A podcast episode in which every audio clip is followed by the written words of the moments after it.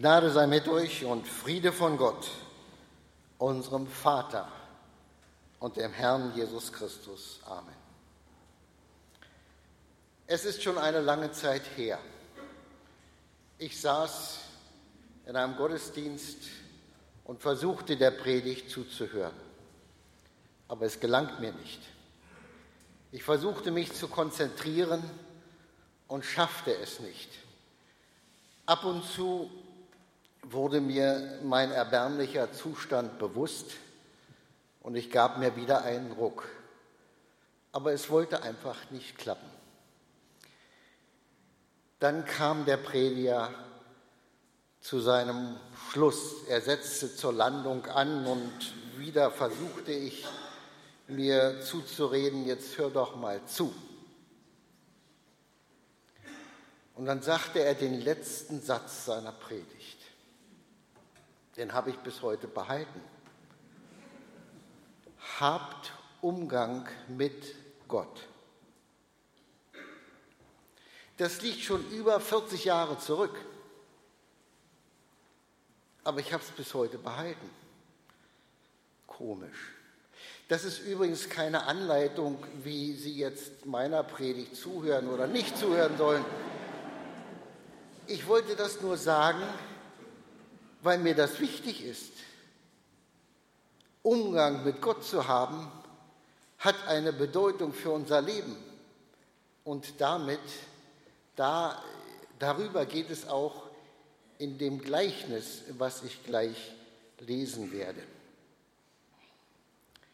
Dieses Gleichnis kennen wir alle. Es ist das Gleichnis vom verlorenen Sohn.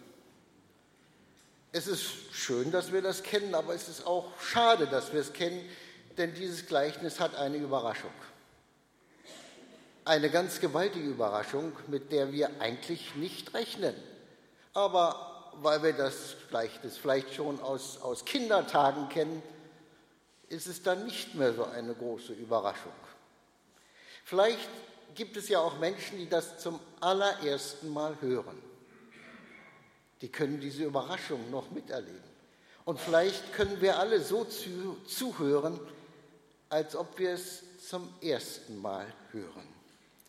Ich lese Lukas 15, die Verse 11 bis 32. Ein längerer Text, wer aufstehen möchte, gerne.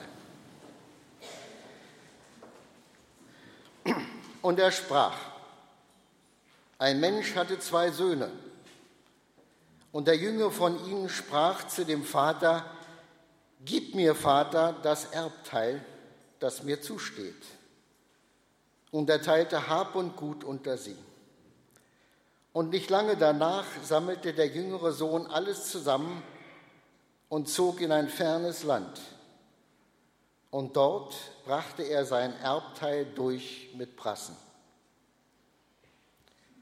Als er nun all das Seine verbraucht hatte, kam eine große Hungersnot über jenes Land und er fing an zu darben und ging hin und hängte sich an einen Bürger jenes Landes, der schickte ihn auf seinen Acker, die Säue zu hüten. Und er begehrte seinen Bauch zu füllen mit den Schoten, die die Säue fraßen, und niemand gab sie ihm. Da ging er in sich und sprach, wie viele Tagelöhne hat mein Vater, die Brot in Fülle haben, und ich verderbe hier im Hunger? Ich will mich aufmachen und zu meinem Vater gehen und zu ihm sagen, Vater, ich habe gesündigt gegen den Himmel und vor dir.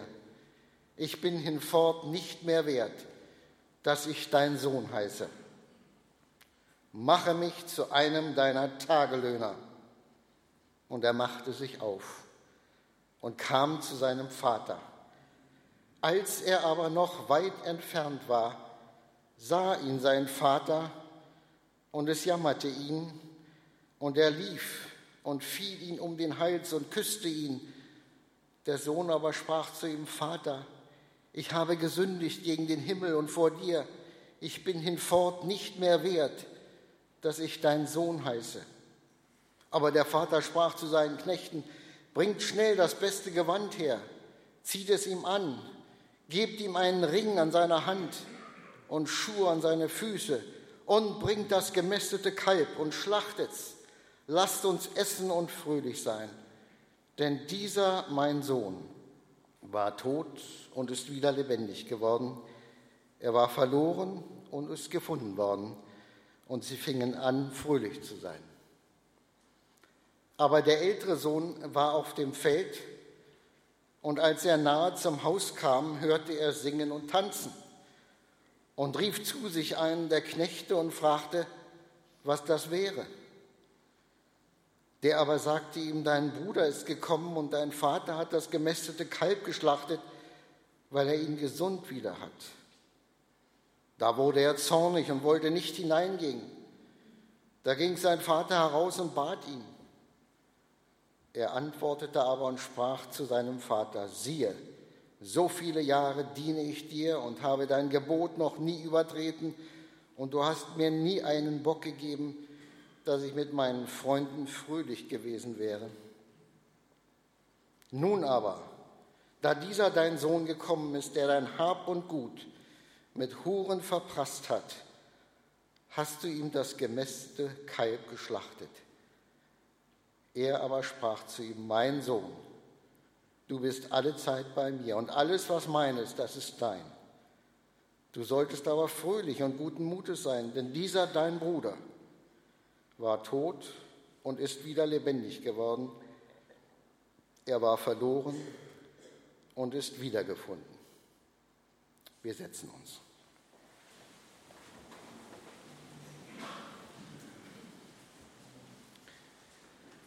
Von Anbeginn der Menschheit haben wir Menschen uns schwer getan, den Umgang mit Gott zu haben, den Umgang mit unserem Schöpfer. Die ersten Menschen haben sich von Gott abgewendet, sie haben Gottes Gebot verachtet, sie haben die verbotene Frucht gegessen. Sie wollten einfach alles haben. Sie wollten mehr vom Leben haben. Sie wollten nichts auslassen, was es dort zu essen gab. Und sie haben doch so viel verloren. Die innige Gemeinschaft, der innige Umgang mit Gott, der Garten, wo so viel schöne Früchte wuchsen, alles haben sie verloren. Ich denke auch an den König Salomo der reichste Mann. Er hatte mehr als genug und wollte noch mehr. Er war der mächtigste Mann zu der damaligen Zeit. Und er wollte alles erleben, was es zu erleben gibt. Er wollte nichts verpassen. Und die Gebote Gottes waren ihm dann auch Nebensache, obwohl er zunächst ein frommer Mann war. Er sagt, und wir lesen das im Prediger, alles, was meine Augen wünschten, das gab ich ihnen und verwehrte meinem Herzen keine Freude. Wir lesen im Prediger 2, was er alles getan hat, was er alles tun konnte. Das können wir uns kaum vorstellen. Und er kommt nachher zu einem Schluss. Er zieht das Fazit aus seinem Lebensstil und sagt, als ich aber ansah all meine Werke und die Mühe, die ich gehabt hatte, siehe, da war alles eitel und Haschen nach Wind und kein Gewinn unter der Sonne. Er wollte alles haben, alles gewinnen, nichts auslassen und kam zu dem Schluss, kein Gewinn unter der Sonne. Wir denken an das Volk Israel im Alten Testament. Auch sie haben sich in großen Teilen von Gott abgewendet und wurden die Verlierer. Sie wurden besiegt durch Nachbarvölker, sie mussten ihr Land verlassen. Und doch ruft Gott damals wie heute uns Menschen durch den Propheten Jesaja immer wieder zu: Wendet euch zu mir, so werdet ihr gerettet aller Welt enden. denn ich bin Gott und sonst keiner mehr. Dieser Weckruf Gottes gilt bis in unsere Zeit, aber wer will ihn hören? Gottlos glücklich. Das ist die Maxime unserer Gesellschaft. Große Teile unserer Gesellschaft jedenfalls. Und auch Europa. Und wir leiden Verluste. Verlust an Werte, Verlust an Vertrauen untereinander und eben auch Realitätsverlust. Aber Gott wird nicht müde, uns Menschen zu uns zurückzurufen. Wir sind Getriebene. Wir wollen immer mehr.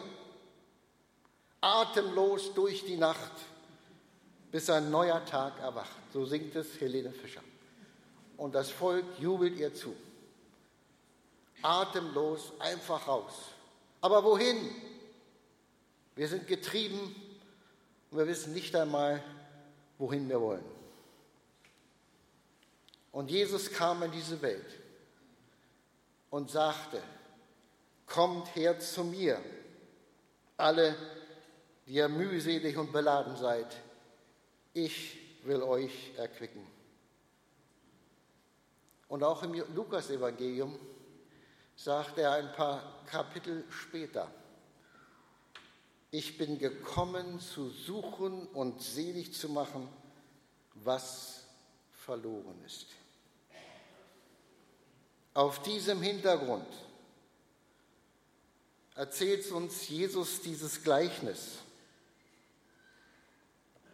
Ein Gleichnis ist ein Bild. Auf der einen Seite ist es uns vertraut, Familiengeschichte. Auf der anderen Seite ist es so ganz anders, als wie das bei uns in den Familien ist. Da sehen wir die Sicht Gottes für unser Leben, für uns. Es sind drei entscheidende Szenen, die ich hier beschreiben möchte. Die Abkehr, die Umkehr, die Heimkehr. Da brauchen wir keine, keine Leinwand, das können wir uns so merken. Die Abkehr von Gott, die Abkehr vom Vater, die Umkehr in der Not und dann die Heimkehr ins Vaterhaus. Also zunächst die Abkehr von Gott. Worum der jüngere Sohn da bittet, ist eine Unverschämtheit. Der Vater lebte noch. Er hatte noch nicht den Zeitpunkt festgelegt, wann er das Erbe mit den zwei Söhnen teilen wollte. Aber der jüngere Sohn bittet darum. Frech unverschämt. Es ist ja schließlich der Erblasser, der den Zeitpunkt für das Erbe bestimmt. Der jüngere Sohn wollte nicht warten. Er wollte mehr vom Leben und er wollte es jetzt. Er wollte es sofort. Er wollte alles kriegen, was er bekommen konnte. Er wollte auf nichts verzichten. Das Leben im Vaterhaus war ihm zu eng. Er rebellierte gegen seinen Vater. Er suchte Unabhängigkeit. Er wollte seine persönliche Freiheit. Er suchte sein Glück nach seinen eigenen Vorstellungen. Er ging seinen Weg und nicht den Weg des Vaters. Können wir das verstehen? Ich kann das verstehen. Wir sind vielleicht auch aus unserem Elternhaus los mit fliegenden Fahnen Jetzt nehmen wir unser Schicksal in die Hand. Oder vielleicht haben wir Kinder in diesem Alter. Sie wollen sich die Unabhängigkeit erkämpfen. Nichts wie weg hier. Die Freiheit ruft. Ich lebe mein Leben, wie es mir passt und nicht, wie es meinen Eltern passt. Das kennen wir doch. Aber das ist nun ein Bild um uns zu zeigen, warum wir Menschen uns von Gott lösen, warum wir uns abkehren von ihm. Es geht um unseren Umgang mit Gott. Mal ganz ehrlich, wir kennen doch solche Gedanken. Lieber Gott, lass mich doch bitte mal in Ruhe. Ich möchte jetzt nach meinen Vorstellungen leben. Meine Frage, bin ich der Einzige, der so mal gedacht hat? Oder geht euch das auch so? Ist ja auch egal, dann ist diese Predigt halt für mich. Aber Sie dürfen gerne weiter zuhören.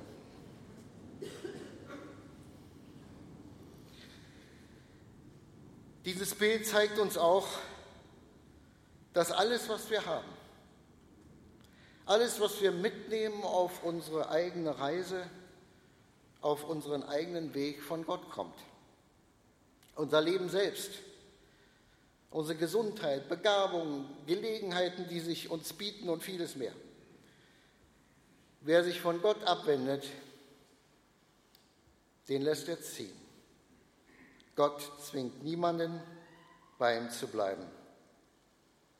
Und das muss auch nicht gleich schiefgehen. Aber innerlich, innerlich leiden wir Verluste. Irgendwann kommt die Frage nach dem Sinn des Lebens. Sie nagt an uns. Sorgen machen sich breit, Ängste kommen. Man hat nicht alles im Griff. Und diese erste Szene endet mit den Worten, er zog in ein fremdes Land und dort brachte er sein Erbteil durch mit Prassen. Er gibt mehr aus, als er einnimmt und das kann auf die Dauer nicht gut gehen. Er ist ein Getriebener. Er muss das und jenes und er will noch hier und dort und er verkennt die Realität. Und dazu kommt noch eine große Hungersnot.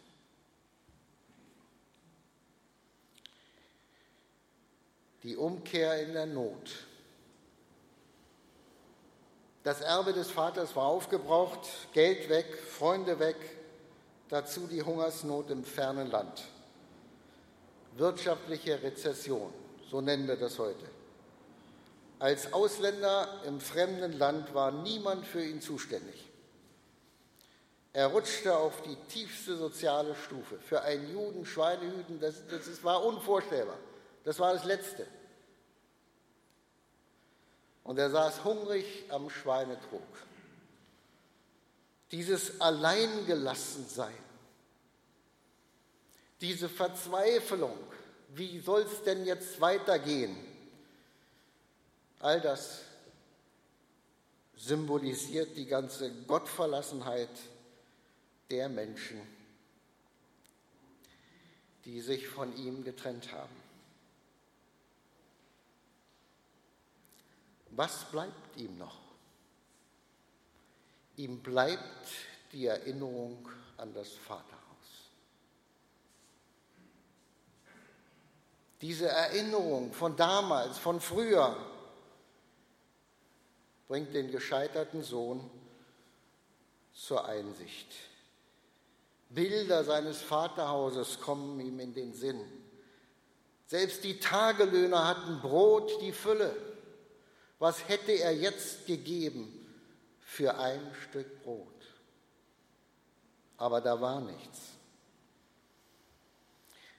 Dieses Wort Brot die Fülle ist auch so ein Bild. Jesus spricht davon. Er sagt, ich bin das Brot des Lebens. Wer zu mir kommt, den wird nicht hungern.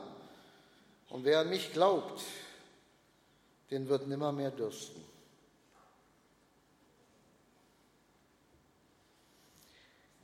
Wer sich von Gott löst, dem fehlt dann die Versorgung, die innere Nahrung. Der Nachschub fehlt.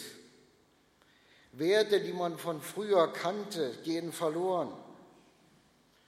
Das geht so ganz langsam vor sich, das ist ein schleichender Prozess. Man verlernt zu beten. Sorge und Angst machen sich breit. für Hoffnung und Zuversicht fehlt das Fundament.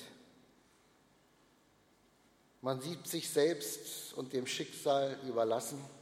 Man ist machtlos und die Frage, worauf kann ich mich verlassen in der letzten Stunde meines Lebens, bleibt ohne Antwort. Der Mensch, der sich von Gott abkehrt, dem fehlt der Nachschub an Hoffnung, an Halt, an Orientierung für den Umgang mit Gott. Er hat die Leiden gekappt, ihm fehlt die göttliche Anbindung. Und nun geht der Sohn in sich. Er erkennt seinen Fehler. Neuer Realitätssinn erwacht in ihm. Er will zurück ins Vaterhaus. Und er legte sich seine Worte zurück, zurecht. Er dachte an ein Schuldbekenntnis. Wir kennen die Worte, Vater, ich habe gesündigt gegen den Himmel und vor dir. Ich bin hinfort nicht mehr wert, dass ich dein Sohn heiße. Mache mich zu einem deiner Tagelöhner. Also was ist seine Hoffnung, sein Ideal? Tagelöhner bei seinem Vater zu sein. In seinem Denken hat er die Sohnschaft verwirkt. Das ist passé.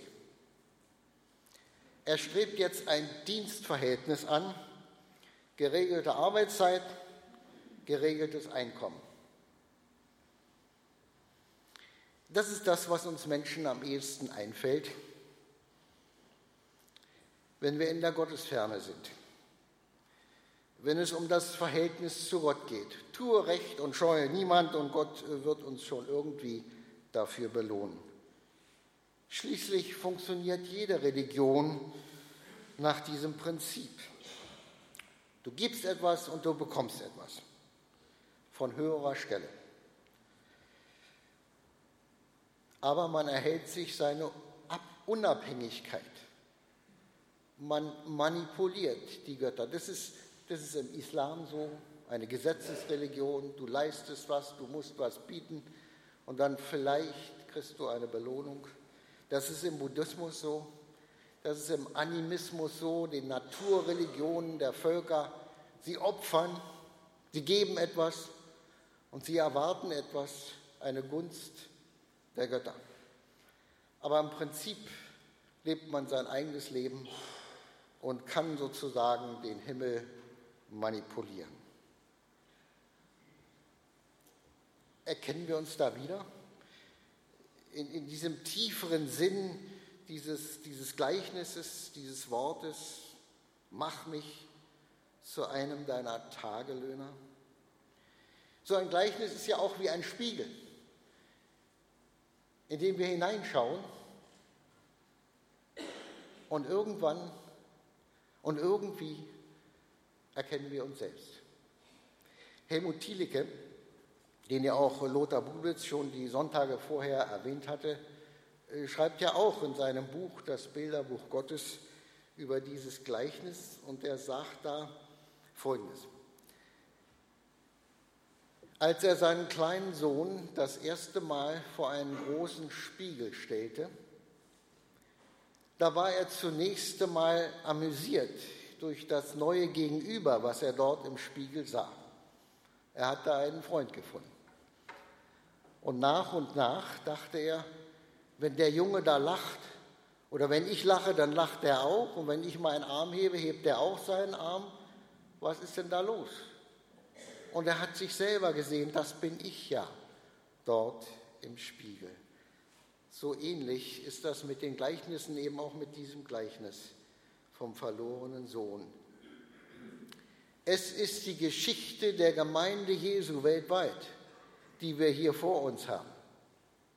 Wir sind alle unseren eigenen Weg gegangen. Und Gott hat uns gerufen und wir sind durch seine Gnade zurückgekommen. Der verlorene Sohn macht sich auf den Weg nach Hause.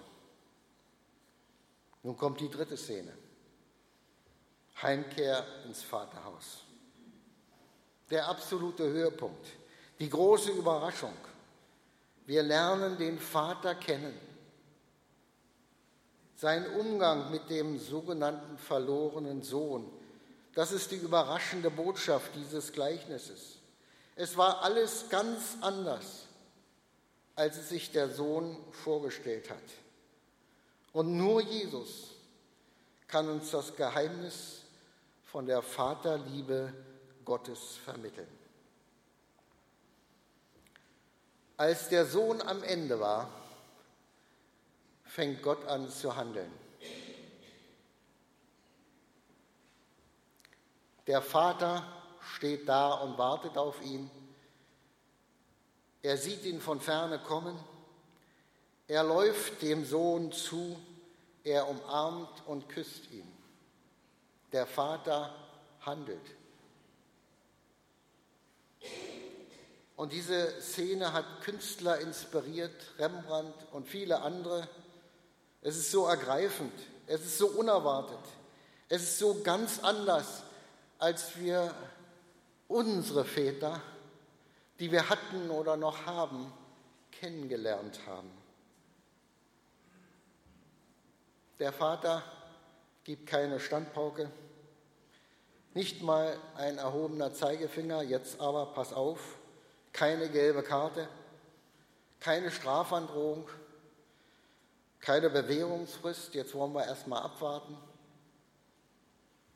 All das hätte er allemal verdient. Aber in diesem Bild sehen wir das Unerhörte, die unverdiente Liebe Gottes, die Barmherzigkeit unseres himmlischen Vaters. Das kann sich doch kein Mensch ausdenken. Das läuft in unseren Familien anders. Aber Jesus zeigt uns hier das Bild unseres himmlischen Vaters. Der, der, Sohn wusste nicht, wie ihm geschieht. Er stammelte sein Schuldbekenntnis, Vater, ich habe gesündigt gegen den Himmel und vor dir.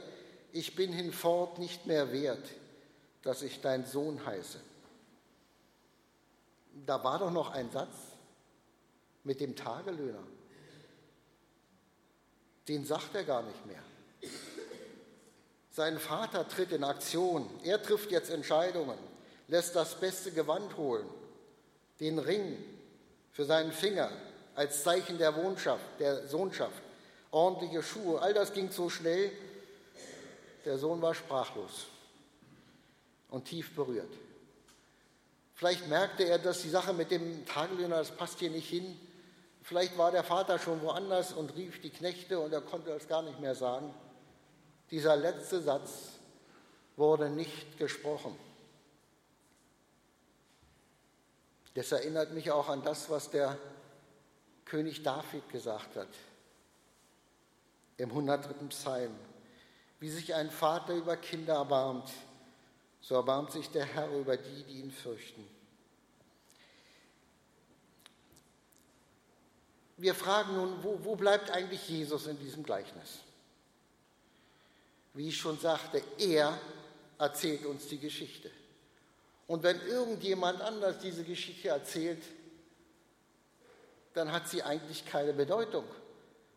Denn woher wissen wir, wer unser, wie unser himmlischer Vater ist. Er, Jesus, ist autorisiert, um uns das hier klar zu machen. Das ist das Erste.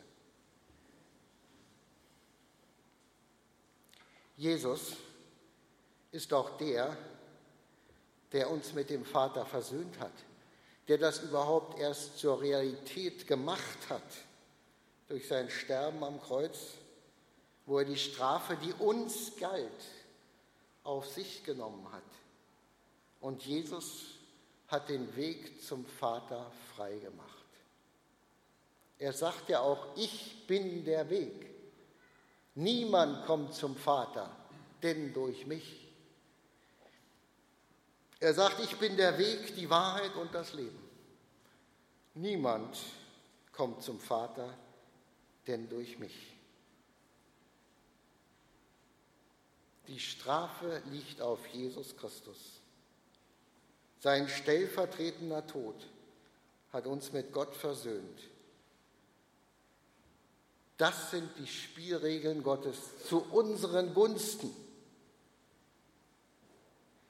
Gott hat, sich, hat gegen sich selbst etwas unternommen, damit uns geholfen wird.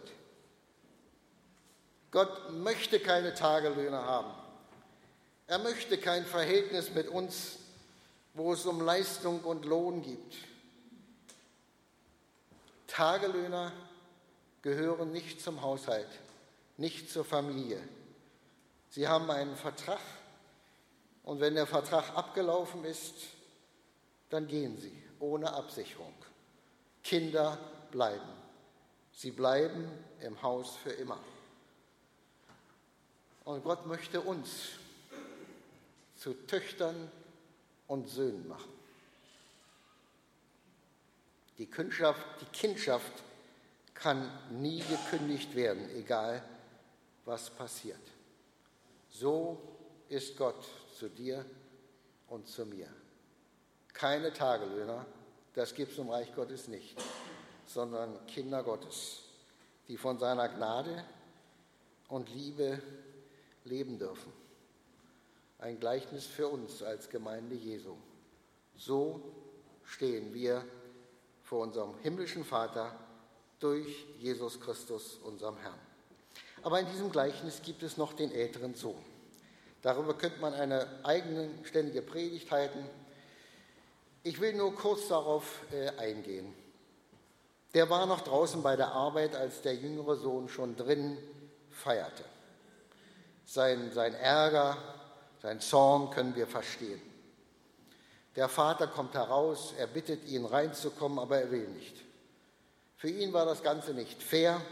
Sein weggelaufener Bruder hatte keine Feier verdient. Mit, mit dieser Schlussszene nimmt Jesus die Pharisäer aufs Korn. Denn er spricht dieses Gleichnis wie auch die zwei Gleichnisse davor vom verlorenen Groschen und vom verlorenen Schaf zu zwei Gruppen. Einmal die Zöllner und Sünder und dann die Pharisäer und Schriftgelehrten. Und für beide hat er eine Botschaft. Die Zöllner und nun die Pharisäer. Die Pharisäer, sie wollten religiöse Leistung bringen und erwarteten einen gerechten Lohn. Aber so funktioniert das Reich Gottes nicht. Unser himmlischer Vater möchte Söhne und Töchter haben, mit denen er das Erbe teilen kann.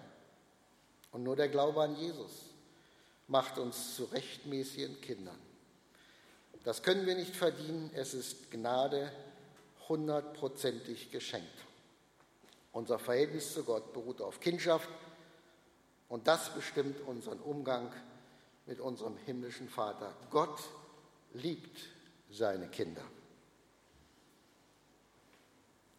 Nun sind wir Kinder Gottes, die um ihr Versagen wissen und Vergebung erfahren haben. Aber dann gibt es trotzdem unter den Kindern Gottes die Pharisäertypen. Die haben ein ganz starkes Merkmal. Dann kann man sie schnell erkennen. Die Pharisäertypen, die kennen sich sehr gut aus mit den Sünden anderer Menschen.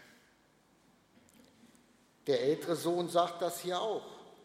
Der hat dein Hab und Gut mit Huren verprasst. Woher weiß er denn das? War er dabei? Nein. Das ist eine Behauptung, eine Anschuldigung. Vielleicht war es so, vielleicht war es auch nicht so. Die Pharisäertypen kennen sich gut aus mit den Sünden der anderen. Aber Jesus hat diesem Pharisäertum viel zu sagen. Wir lesen das auch im Lukasevangelium, Kapitel 11. Weh euch Pharisäer! Ihr haltet die Schüsseln außen rein, damit alles glatt, alles gut, alles fromm, alles richtig aussieht. Aber euer Inneres ist voller Raubgier und Bosheit. Da steckt das Problem im Inneren. Er sagt, ihr gebt den Zehnten und, und, und, und ihr betet und ihr tut alles irgendwie richtig. Aber am Recht und an der Liebe Gottes geht ihr vorbei. An der Liebe Gottes geht ihr vorbei, weil sie alles selbst erarbeiten wollen und sich dabei auch gut vorkommen und darauf stolz sind. Gottes Umgang mit uns ist bestimmt von seiner Liebe und dadurch kann unser Vertrauen zu ihm wachsen. Und Jesus redet mit seinen Jüngern über diese Liebe Gottes. Er sagt, wie mich mein Vater liebt, so liebe ich euch. Ein gewaltiges Wort. Wir haben ja nun verstanden, wie der Vater liebt. Und Jesus sagt, so liebe ich euch. Diese Liebe des Vaters kommt zu uns durch Jesus, ungemindert, unverfälscht. Und er sagt dann, bleibt in meiner Liebe. Lauft nicht weg von mir. Bei den einen heißt es, sie gehen an der Liebe Gottes vorbei. Und Jesus sagt seinen Jüngern, bleibt in meiner Liebe. Und das ist unser Auftrag, in der Liebe Gottes zu bleiben. Aber wie? Wer dankt, der behält das Wunder der Vaterliebe Gottes in seinen Gedanken immer wieder wach. Wir werden gleich ein Loblied singen, ein Dankeslied. Lass uns das tun mit ganzem Herzen zum Lobe unseres himmlischen Vaters. Amen.